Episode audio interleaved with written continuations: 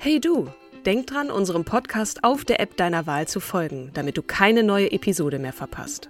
Und wenn du uns noch mehr unterstützen möchtest, schenk uns 5 Sterne auf Apple oder Spotify und lass uns auch noch eine tolle Rezension da. Mit Acast Plus kannst du uns übrigens werbefrei hören und auch 24 Stunden vor dem offiziellen Launch unsere neueste Episode vor allen anderen hören.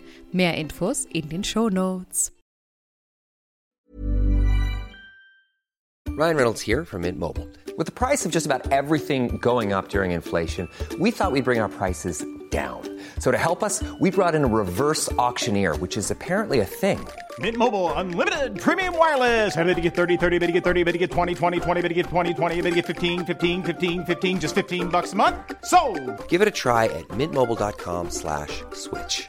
$45 upfront for three months plus taxes and fees. Promo rate for new customers for limited time. Unlimited more than 40 gigabytes per month. Slows. Full terms at mintmobile.com.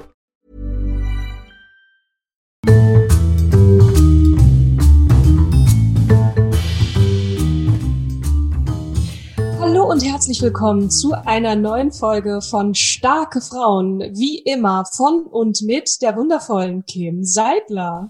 Herzlichen Dank, Katrin Jakob.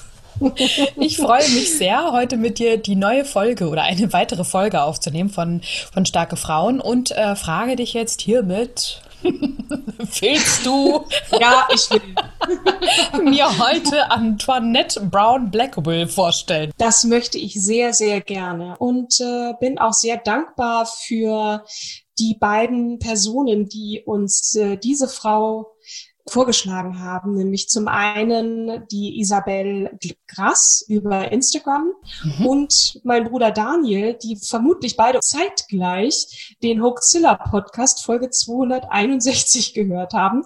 An dieser Stelle ganz liebe Grüße an Alexa und Alexander Waschkau von Hoaxilla. Die beiden wollten eigentlich eine eigene Folge machen zu dieser wundervollen Frau. Jetzt kommen wir ihnen zuvor. Bitte verzeiht es uns, aber man kann ja nicht genug über sie sagen. Antoinette Louisa Brown Blackwell war eine engagierte US-amerikanische Frauenrechtlerin aus dem späten 19. Jahrhundert. Sie hat sich gegen die Sklaverei eingesetzt. Sie war die erste ordinierte Pastorin in den USA, wenn nicht sogar weltweit. Genau, darf ich einmal ganz kurz erklären, was ordiniert bedeutet? Ja, bitte. Genau, bitte. also die Ordination ist eine gottesdienstliche Handlung im äh, Christentum und im Judentum. In fast allen Kirchen werden durch die Ordination Gläubige zum geistlichen Amt gesegnet, ausgesondert und gesandt. Das ist im Grunde sowas wie eine Weihe. Ne? Also ich weiß nicht, was den Priestern, die kriegen, glaube ich, die Hände gewaschen. Das ist sozusagen sowas Ritualisiertes, das, das dich dann befähigt, die, äh, dieses Amt auszuüben. Und geistlicher das zu war werden. Für, Mhm. Ja, genau. Das war für damalige Verhältnisse schon ein, ein, ein absolutes Novum, aber die hat sowieso so einiges gemacht, was zum ersten Mal der Fall war. Mhm. Sie war nicht nur Pastorin, äh, hat als solche gar nicht so lange, äh, war sie gar nicht so lange tätig und hat einen Großteil äh, ihres Lebens äh, Schriften verfasst, philosophische Schriften, aber auch wissenschaftliche äh, Schriften. Sie war, sie ist durch die Lande getourt und hat gepredigt und Reden gehalten, vor allem was äh, Frauenrechte angeht, aber eben auch gegen Sklaverei und den Missbrauch von Alkohol. Also das Ja. nennt man übrigens Temperenzlerin. Das äh, habe ich auf Wikipedia gefunden, was man alles so lernt. Ja, und das, Ähm. das Wort, also ich habe auch, also das sind, ich habe zwei Wörter total, die ich vorher wirklich nicht kannte. Einmal Temperenzlerin, weil ich irgendwie dachte, okay, was hat das mit Temperament zu tun? Dann gucke ich nach und denke, ah, alles klar, das ist äh, äh, Abstinenz äh, von, von Alkohol letzten Endes, ne? also eine Bewegung gegen den Genuss alkoholischer Getränke, die Ende des Richtig. 19. Jahrhunderts bis Beginn des 20. Jahrhunderts ihren Höhepunkt hatte. Jetzt wissen wir ja wahrscheinlich auch, oder mit großer Wahrscheinlichkeit durch wen. Und dann das andere Wort, kannst du das bitte aussprechen? Abolitionistin? Ja, das vielen Dank. du, ne? Ja, danke. Ähm, Von das, abolish, abschaffen. Genau. ah, das bezeichnet die Bewegung zur Abschaffung der Sklaverei. Ich, ich hatte ja, äh, glaube ich, im Vorwege schon gesagt, ich bin immer wieder so stolz, auch diesen Podcast machen zu dürfen. Und als ich mich mit dieser Frau näher beschäftigt habe, habe ich wirklich Gänsehaut bekommen und da wusste ich wieder, warum dieser Stolz so da ist. Ich habe mir diesen Ho- Hoxilla-Podcast, also diese Folge angehört und da haben die beiden, Alexa und Alexander, haben den Michael Blume, zu Gast. Der ist ähm, Religionswissenschaftler und äh, Beauftragter der Landesregierung äh, Baden-Württemberg gegen Antisemitismus. Und der hat sich sehr eingehend mit dieser Frau beschäftigt und eine Ode auf äh, Antoinette gesungen und wirklich nur in ein paar Minuten. Und an einer Stelle bricht ihm die Stimme weg und er ist den Tränen nahe und äh, findet es einfach sehr wahnsinnig schade, um es mal etwas gelinde zu formulieren, dass diese Frau so in Vergessenheit geraten ist. Und warum der Michael Blume so begeistert war und es so ungerecht findet, das erzähle ich jetzt und fange wie immer eigentlich, weil es auch ein bisschen was erklärt über sie, bei ihrer Kindheit an. Antoinette mhm. ist 20. Mai 1825 in Henrietta in New York State geboren, als siebtes von zehn Kindern. Und sie war schon als Kind sehr, sehr forsch, kann man sagen. Sie hat sich, also sie war sehr, sehr selbstbewusst und wahnsinnig neugierig, hat viele Fragen gestellt und war aber auch sehr fromm. Also es war sozusagen zum einen dieses, dieses sehr fromme und Be Befehlsempfänger sein einerseits und aber auch dieses Forsche und und ähm, Fragen stellen und die Welt verstehen wollen. Also etwas, was so ein bisschen im Gegensatz ist und aber trotzdem auch, wenn man sich mit ihrem Leben beschäftigt, total Sinn macht. Sie hat als neunjähriges Mädchen dann irgendwann befunden, innerhalb der Familie die Familiengebete zu sprechen, was wahnsinnig ungewöhnlich ist, aber die Eltern haben sie machen lassen. Die waren ohnehin, glaube ich, ziemlich cool. Und sie ist das jüngste Mitglied äh, dann der Kirchengemeinde geworden, weil sie das so schön gemacht hat, dass man dann offensichtlich befand, Antoinette, du machst das so toll, du kannst es doch auch hier innerhalb der Kirche dann auch tun. Und das hat man ihr dann auch gewährt, diesen, diesen Wunsch. Ähm. Und äh, dann nicht nur das, sie hat nicht nur Ge Gebete gesprochen, sondern auch ähm, Jugendlichen Lern- und Predigtdiensten äh, zuteil werden lassen, hat dann Jugendgruppen geleitet und ja, es ein, hat da eine sehr, sehr tragende Rolle gespielt. Und ähm, das, das ist schon, ich wiederhole mich, sehr, sehr ungewöhnlich gewesen. Ja. Und der Vater hat dieses Talent auch entdeckt und hat befunden, die braucht eine Ausbildung und hat sie an. Darf ich kurz ja? einmal fragen, ob du etwas über die, den Stand der Eltern weißt, also was der Vater beruflich gemacht hat? Das weiß ich leider nicht. Ist dir das bekannt? Mir nee. auch nicht, okay. Mhm. Der war auf jeden Fall ein ziemlich cooler Dude, glaube ich. Und der hat erkannt, das ist ein, die, da, da da schlummert ein Talent, beziehungsweise schlummert gar nicht, das zeigt sich schon. Und ich möchte gerne, dass meine Tochter eine Ausbildung bekommt. Und hat sie dann auch zur Schule geschickt. Und die, da ist sie relativ schnell durchmarschiert und hat schon mit 16 als Lehrerin gearbeitet. Wollte aber eigentlich keine Lehrerin werden, sondern sie wollte Pastorin werden. Sie wollte Predigten halten. Sie wollte mhm. Theologie studieren, was natürlich damals überhaupt nicht ging.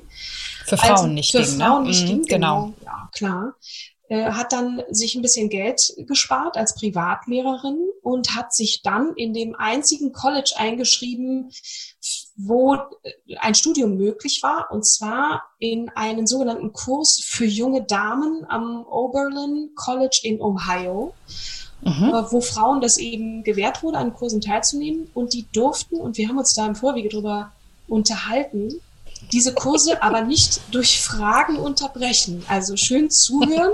ihr dürft hier lernen, aber ihr dürft keine Fragen stellen. Und Du kannst dir ja in etwa vorstellen, also ich, ich stelle mir jetzt vor. Das, das wäre so gar nicht meins, weil das Ding ist, wenn du irgendwas nicht begreifst, du musst doch eine Frage stellen. Natürlich. Ja, meine Lieblingsfrage, und das sage ich auch immer, inzwischen habe ich irgendwann, weil ich hatte dir auch schon erzählt, ich hatte mal einen Chef, der gesagt hatte, du, äh, warum interessiert niemanden? Du machst das, was ich dir, zu, was ich dir sage. Und das war gerade erst im letzten Jahrzehnt. Jahrhundert. nee, sogar noch in diesem Jahrhundert. Das ist ja das, das ja. Frivole an der ganzen Geschichte. Ja. Ähm, und das ist auch nicht meins. Ich will will auch, also wenn ich etwas gesagt bekomme, dann will ich verstehen, warum ich das machen soll. Ich bin ja. eine Warum-Fragerin. Generation Y, by the way. äh, und das war sie offensichtlich damals ja, ja auch schon. Total. Also ja. wenn man schon so ein bisschen den Eindruck gewonnen hat, was ich über ihre Kindheit gesagt habe, dann weiß man auch, die Klappe halten und keine Frage stellen. No way. Äh, das äh, kommt für mich hier nicht in die, äh, in die Tüte. Und sie hat da eine eine Freundin getroffen oder eine Frau kennengelernt, die sieben Jahre ältere Lucy Stone, die Mhm. das, die, diese Einstellung zum, zum Thema, ich möchte jetzt hier bitte die Hand heben und Fragen stellen, auch teilte. Und die beiden haben sich dann zusammengetan und haben befunden, wir müssen da was tun, dass die Frauen Ja. auch hier mal den Mund aufmachen dürfen. Und Kleine, kleine, Ja. kleine Anekdote. Lucy Stone ist äh, die erste amerikanische Ehefrau, die ihren Geburtsnamen Ja. behielt. Die sind übrigens auch dann familiär verbandelt worden, weil Lucy Stone heiratete den Bruder von Antoinettes Mann. Die beiden waren Ah. sozusagen Schwägerinnen über zwei Ecken, aber eben auch äh, Geistes, wie sagt man, Genossinnen und die haben sich da schon zusammengetan und dann auch später in der Frauenrechtsbewegung eine tragende Rolle gespielt. Vor allem die Lucy, Ja. die war ziemlich, die war auch ziemlich weit vorne, was die Klappe aufmachen angeht. So. Ja. Sie durfte dann ja studieren, ne? Sie durfte studieren, hat dann Theologie studiert und äh, das auch abgeschlossen an eben diesem College. 1850 war das, mit hervorragenden Leistungen. Jedoch, da sie ja eine Frau war, hat man ihr den formalen Bildungstitel nicht zugestanden.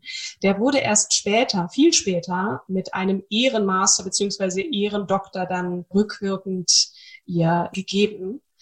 Nur weil sie den Titel nicht hatte, hat sie das nicht abgehalten, als Predigerin tätig zu, zu werden. Und zwar nicht nur in theologischer Hinsicht, sondern eben auch, was die Gleichberechtigung von Frauen und Männern in der Kirche angeht. Was ja damals auch, das, das ist ja, ne, also nahezu Blasphemie.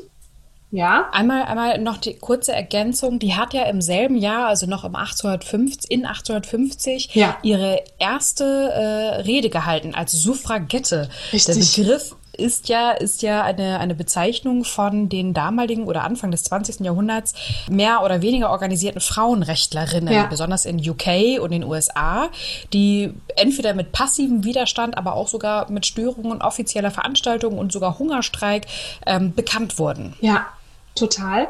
Sie war im Übrigen da die jüngste Rednerin, da war sie gerade mal 25 Jahre alt und sie eröffnete die Konferenz mit einem Gebet. Und diese Frauen, von denen du gerade gesprochen hast, ne, die rebellieren wollten und das ja auch sehr ausdrücklich taten, die hatten natürlich mit Kirche und Religion so gar nichts mehr am Hut. Und da kommt diese 25-Jährige und sagt dann, also ich glaube, für Antoinette war das eher wie so eine Art Einstimmung, Meditation, um, um dann diese, diese Konferenz Jetzt zu die öffnen. offizielle Rede zu halten. Ja, Mhm. genau. Kann gut sein, ja. Ja. Wissen wir natürlich nicht, ist eine Interpretation von uns beiden. Das stimmt.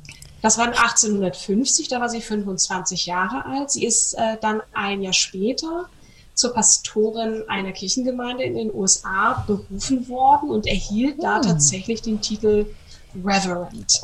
Und Oh. ähm, der Michael Blume, den ich äh, vorhin, der, der so rührselig oder bewundert über Antoinette gesprochen hat, der meinte, dass sie vermutlich auch die erste weltweit war. Also kann ich mich jetzt nur darauf verlassen, was der Religionswissenschaftler da äußerte. Sie hat dieses Feuer gehabt und äh, hat auch diesem Feuer Ausdruck verliehen durch durch Reden, durch flammende Reden, um mal in dem Bild zu bleiben und hat, wie es hier auch an einer Stelle in meiner Quelle heißt, bis zur Erschöpfung die Vereinigten Staaten bereist, eben auch als Suffragette und hat sich für Menschenrechte, für Frauenrechte, gegen die Sklaverei und gegen den Missbrauch von Alkohol, das hattest du erwähnt, ähm, unter denen ja vor allem Frauen und Kinder äh, zu leiden hatten, eben zu kämpfen und da ihre Stimme zu erheben. Und sie war auch immer on the road und es war ihr ein großes Bedürfnis, eben,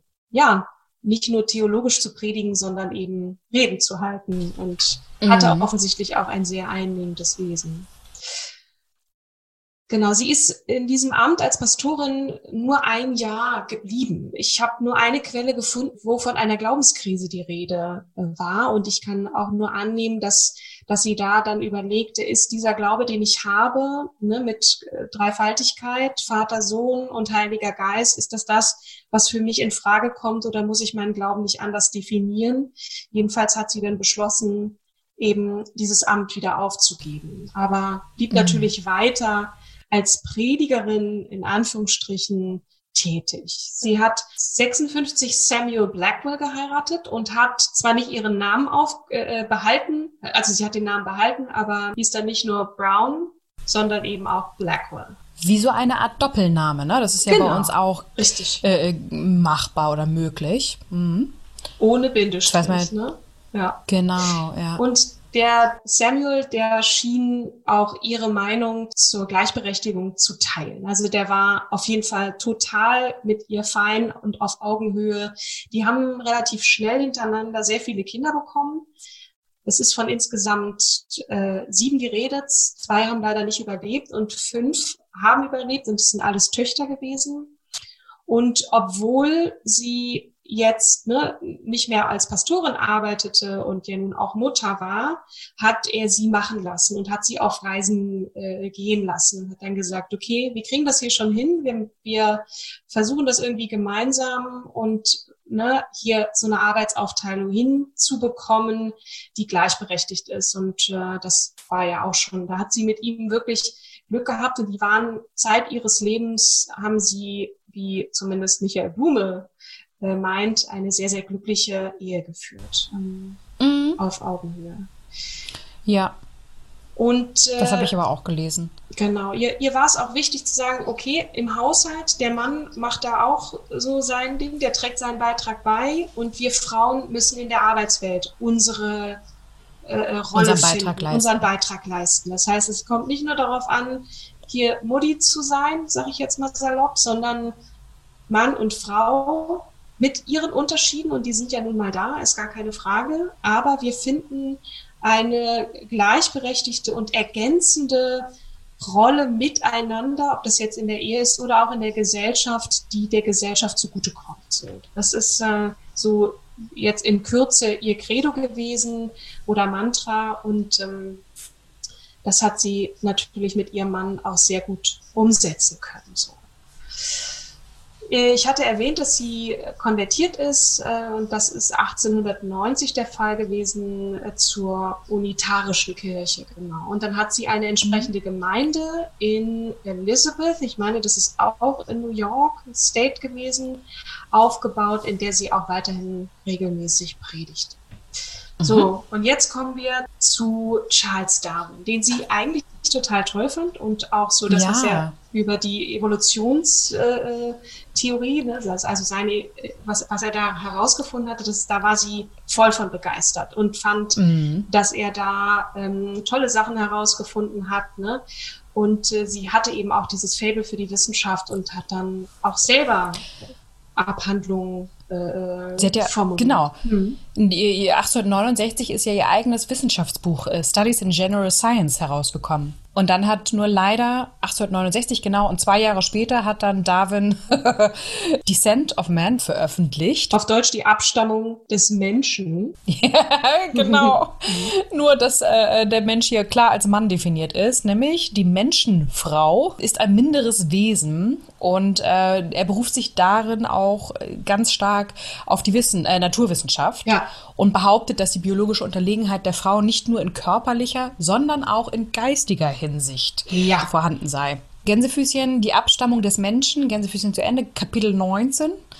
Der hauptsächlichste Unterschied in den intellektuellen Kräften der beiden Geschlechter zeigt sich darin, dass der Mann zu einer größeren Höhe in allem, was er nur immer anfängt, gelangt, als zu welcher sich die Frau erheben kann. Mag es nun tiefes Nachdenken, Vernunft oder Einbildungskraft oder bloß den Gebrauch der Sinne und der Hände erfordern. Wenn eine Liste mit den ausgezeichnetsten Männern und eine zweite mit den ausgezeichnetsten Frauen in Poesie, Malerei, Skulptur, Musik, mit Einschluss sowohl der Komposition als der Ausübung, der Geschichte, Wissenschaft und Philosophie mit einem halben Dutzend Namen unter jedem Gegenstande angefertigt würde, so würden die beiden Listen keinen Vergleich miteinander aushalten. Ach nee. Wir können auch nach dem Gesetze der Abweichungen, ja, ach nee, wir wissen auch warum. Es liegt nicht daran, dass die Frau irgendwie minder bemittelt ist. Äh, wir können auch nach dem Gesetze der Abweichungen vom Mittel, welches Mr. Galton in seinem Buche über erhebliches Genie so gut erläutert hat, schließen, dass wenn die Männer einer entschiedenen Überlegenheit über die Frauen in vielen Gegenständen fähig sind, der mittlere Maßstab der geistigen Kraft beim Manne über dem der Frau stehen muss. Zitat Ende. Das war natürlich Wasser auf die Mühlen von eines, eines sehr wütenden Ausbruchs von von Antoinette, die dachte, was für eine gequirlte Scheiße gibt dieser Typ da gerade von sich. ne, gerade haben wir hier so viel äh, errungen, eine Bildungseinrichtung, ja. Zugang für Mädchen und Frauen erleichtert. Äh, das, das, das kann doch nicht sein Ernst sein. Und dann beruft er sich auch noch auf, auf, die, auf die Naturwissenschaft und Jetzt soll die Bildung von Frauen unnütz sein, also dir zeige ich es aber mal. So. Ne? Ja. Sie ja. reagierte natürlich prompt und schrieb das wohl erste Buch einer weiblichen Evolutionärin zur Frage des mhm. biologischen Geschlechterverhältnisses, The Sexes Throughout Nature, in 1875 und hat ihm das dann geschickt. Er hat sich wohl auch artig dafür bedankt, aber auch, das vermutet man, nicht einmal darin geblättert. Sie hat äh, darin aber ihn eines Besseren belehrt und oder hat ihm aufgezeigt, dass es alles ziemlicher Schwachsinn ist oder eine chauvinistische Kacke, die er da von sich gegeben hat. Mhm. Denn sie hat ja die Evolutionstheorie nicht in Abrede gestellt, ne? hat aber gesagt, dein, dein Vergleich oder das, das hinkt hier so ein bisschen. Weil, ja. erstens, überall im Tierreich ergänzen sich die Geschlechter. Ne? Also es gibt unterschiedliche Fähigkeiten, die in der Summe für, für, diese, für dieses Miteinander von Vorteil ist. Ihr mhm. braucht auch die Frauen, um Gesellschaft zu gestalten und nach vorne zu kommen. Und Darwin und Co. hätten die Bedeutung von Kampf und Wettbewerb überschätzt. Dabei seien mhm. viele entwickelte Tiere und gerade auch Menschen auf soziales Miteinander und Kooperation angelegt und eben auch insbesondere darin Nachwuchs aufzuziehen. Ne? Die Familie, Gemeinsam in Kooperation genau, richtig, aufzuziehen. Genau, ja, ja, ja. Genau. Also der, es braucht auch den Vater und die Mutter gleichermaßen in der Kinderaufzucht, so heißt es hier. Ich finde auch sehr schön, weil erinnerst du dich an unsere letzte Folge mit Jacinda Ardern und äh, Donald Trump, weil sie sagt ja auch, äh, Familie ja. gelingt nicht von selbst und nicht der brutalste Kämpfer oder der eitle Selbstdarsteller, mhm. sondern der Partner, der Richtig. auch bei Kinderaufzug und Haushalt helfe, sei im Evolutionsprozess erfolgreich. Ja, ne, die, die, die war furious und hat äh, das aber auch wirklich gut begründet. Und diese Schriften, mhm. die leider und, und, und sie selbst sind dann leider ne, als Evolutionstheoretikerin als erste in Vergessenheit geraten. Und ich kann mich jetzt nur berufen auf das, was der Michael Blume gesagt hat. Der meinte, dass äh, circa 100 Jahre später ein Mann sich dieser Thesen bediente und die nochmal in ein anderes Kleid hüllte und veröffentlichte und dem wurde dann dieser ganze Ruhm zuteil. Und das ja hat den Herrn Blume auch sehr aufgeregt. Ich weiß nicht, auf welchen Mann er sich bezieht. Ich habe da noch weiter recherchiert und geguckt, aber es ist mir nicht geglückt, diesen Namen auswendig zu machen. Ähm, vielleicht findet ihr ihn ja oder schaut noch mal, ob ihr da äh, eine entsprechende Quelle findet. So, wir nähern uns dem Ende. Es ist, also die Frau ist sehr alt geworden und hat wirklich bis in das hohe Alter ist sie getourt, hat gepredigt, gemacht und getan und sich da auch sehr stark engagiert in der, in der Frauenbewegung. Es ist leider so gewesen, dass sich diese Suffragettenbewegung, also Frauenbewegung, die haben sich gespaltet und zwar die Lucy Stone war in der einen äh, Richtung sehr, sehr stark aktiv und in der anderen war Elizabeth Cady Stanton so die, die Treiberin und die beiden haben sich da irgendwie in die Haare gekriegt. Nach dem Bürgerkrieg war es wohl so, dass äh, Stanton sich äh, dagegen auflehnte gegen die Verabschiedung des 14. Amendments, so heißt es hier, der Verfassung der Vereinigten Staaten. Also sie, sie war da nicht mit einverstanden, dass afroamerikanischen Männern sowohl gesetzlicher Schutz wie auch das Wahlrecht gegeben wurde, während dieselben Rechte den Frauen, egal jetzt ob weiß oder schwarz, vorenthalten wurden. Und ihre Haltung zu diesem Problem sowie einige Gedanken über das organisierte Christentum, bla bla bla, Probleme jenseits des Wahlrechts äh, führten dann zu der Bildung von zwei getrennten Frauenrechtsorganisationen. Und ähm, Antoinette hat sich da nie so richtig klar positioniert gegen die eine oder gegen die andere. Die hat immer versucht, so moderatorisch darauf einzuwirken und hat zu beiden immer noch sehr ja den Kontakt gehalten und sich und da versucht zu vermitteln. Und ähm, wenig später mhm. war es dann auch so, dass die beiden dann wieder zusammenkamen. Sie hat äh, 1893, wir haben jetzt schon einen großen Sprung gemacht, vor dem Weltparlament der Religionen auf der Weltausstellung in Chicago gesprochen und äh, ist dann weiter wirklich durch Europa, Mittelamerika bis hoch nach Alaska getourt und hat bis 1915 philosophische Schriften verpasst. Da war sie schon sehr, sehr hoch betagt, kann ich mal so Und auch sagen. immer, also womit sie ja vorgesprochen hatte, war ja immer dieser unverzichtbare Beitrag der Frauen. Genau. Ne, dass sie halt immer gesagt ja. hat, ihr braucht die Frauen, die müssen auch genauso gehört werden und ja. genauso mitreden können.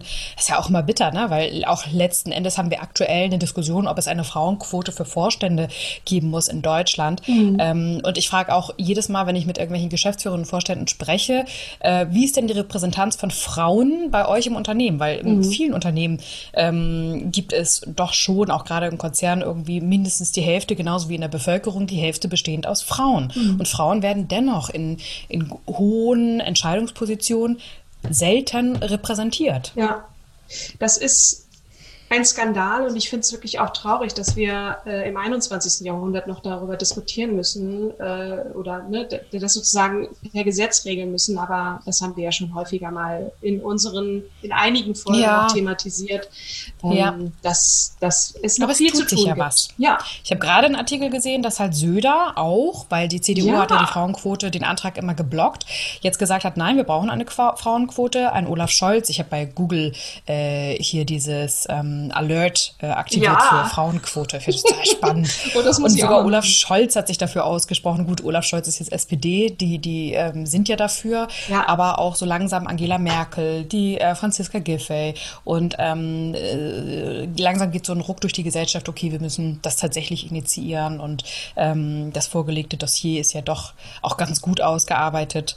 Äh, da tut sich was. Ich habe äh, kleine Randbemerkung zu Olaf Scholz, der war mal in einer Gesprächsrunde mit Felix Loh Lobrecht. Das war ein, eine sehr kurzweilige Diskussion. Und da hat er sich selbst als Feminist bezeichnet. Das fand ich, hm. fand ich sehr bemerkenswert. Hätte ich ihm jetzt auch nicht zugetraut, aber ja, das bestätigt ja nur das, was du gerade gesagt hast. So, mhm. wir befinden uns im Jahr 1915 und wir nähern uns einem sehr emotionalen Höhepunkt des Lebens von, von Antoinette, das auch mhm. eben äh, den Michael Blume äh, zu Tränen rührte. Und zwar äh, 1920 war es das erste Mal möglich, dass Frauen in den USA zu den Präsidentschaftswahlen zugelassen wurden. Da war sie ja. nun also 95 Jahre alt und sie ist zum Wahllokal mit ihrer ähm, mit ihrer mit einer ihrer Töchter gefahren und die hatten sich schon darauf eingestellt, dass sie da sehr lange würden anstehen müssen und hatten so Klappstühle dabei, aber sie stiegen aus und die Menschen, die da Schlange standen, haben sie erkannt. Männer wie Frauen haben applaudiert, weil diese Frau mit 95 nun endlich, und sie war übrigens die einzige, die ja. damals auf dieser Frauenrechtskonferenz sprach und Teilnahm. noch lebte, ne, ja, weil sie noch die so einzige noch lebende Teilnehmerin genau. des ersten Frauenrechtskongresses. Und dass sie dann nun diejenige sein würde, die von dieser Frauenrechtskonferenz dann auch wählen durfte, ne, wo, wo sie so lange dafür gekämpft haben, das war, das ist schon wirklich eine kleine Träne wert, kann man sagen. Und äh, nicht jeder ist äh, das zuteil geworden, ne, dafür zu kämpfen ja. und das dann auch wirklich umsetzen zu dürfen.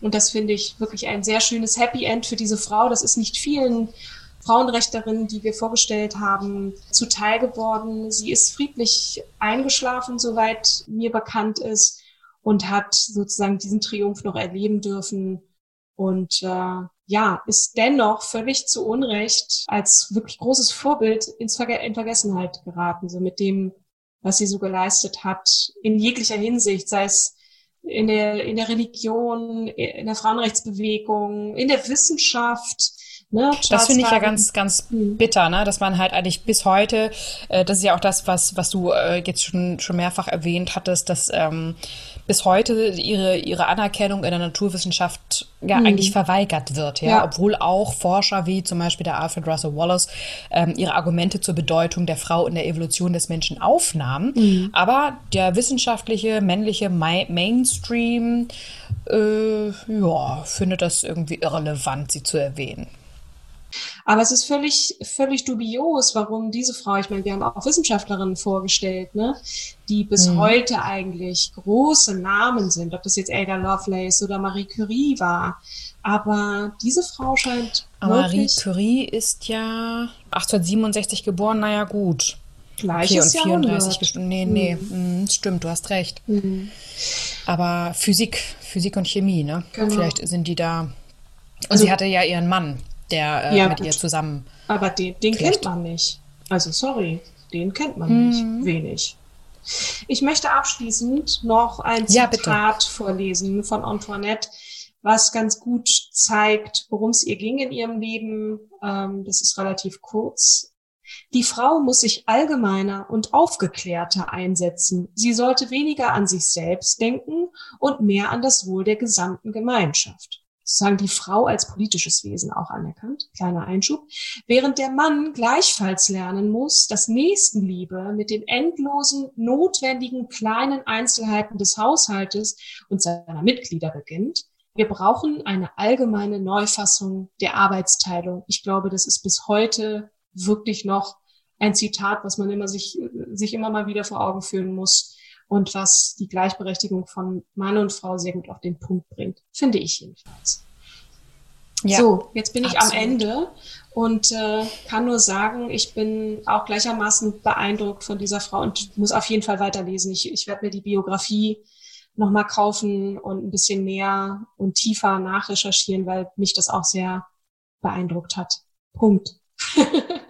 Äh, Halleluja. Also das, das, ähm, ich hatte sie wirklich auch nicht so auf dem Schirm gehabt und war nun äh, total positiv überrascht äh, und auch ein bisschen innerlich erzürnt, dass man eine Frau, die nun wirklich sehr, sehr einen tollen Beitrag zur Ge Gesellschaft geleistet hat und auch naturwissenschaftlich und sachlich fundiert ähm, argumentiert hat, ähm, so in den äh, Schatten stellt. Ähm, der Dr. Michael Blume hat ein Ja. nettes E-Book veröffentlicht. Vielleicht kriegen wir das ja in die Show Notes reingepackt über Antoinette Das Brown Blackwell, ja. die erste Evolutionsforscherin.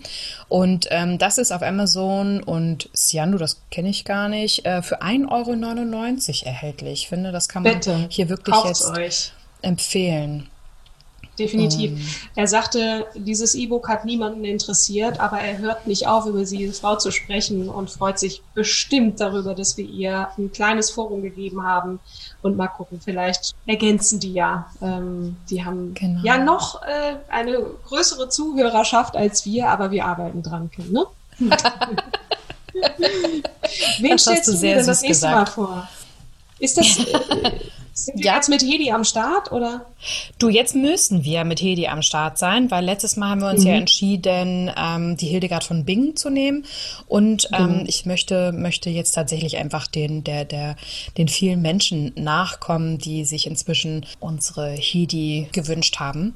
Ja, genau. Magst du die, noch die schieben wir ein, jetzt. zwei Hm? Begriffe sagen, was sie, was sie war? Nur so als Cliffhanger, damit wir schon mal Ja. So. sie ich, war ich auf weiß, dass sie jeden Fall eine- Schauspielerin war, aber Genau, eine. Mhm. du bist so großartig. Ja, eine, eine österreichisch-amerikanische Filmschauspielerin und Erfinderin. Und was sie erfunden hat, das erzählen wir euch in der nächsten Episode. ich freue mich schon sehr darauf. Ha. Wirklich, das ist so ein bisschen wie, wie der Lindenstraßen-Effekt ne, am Ende. Und alle so, was passiert als nächstes? Cliffhanger. Okay, Ja, was hat sie genau. erfunden? Genau. Ich freue mich sehr auf das nächste Mal und äh, danke dir, liebe Kim, fürs Zuhören. Euch natürlich auch und äh, ja, bis zum nächsten Mal. Bis zum nächsten Mal. Tschüss.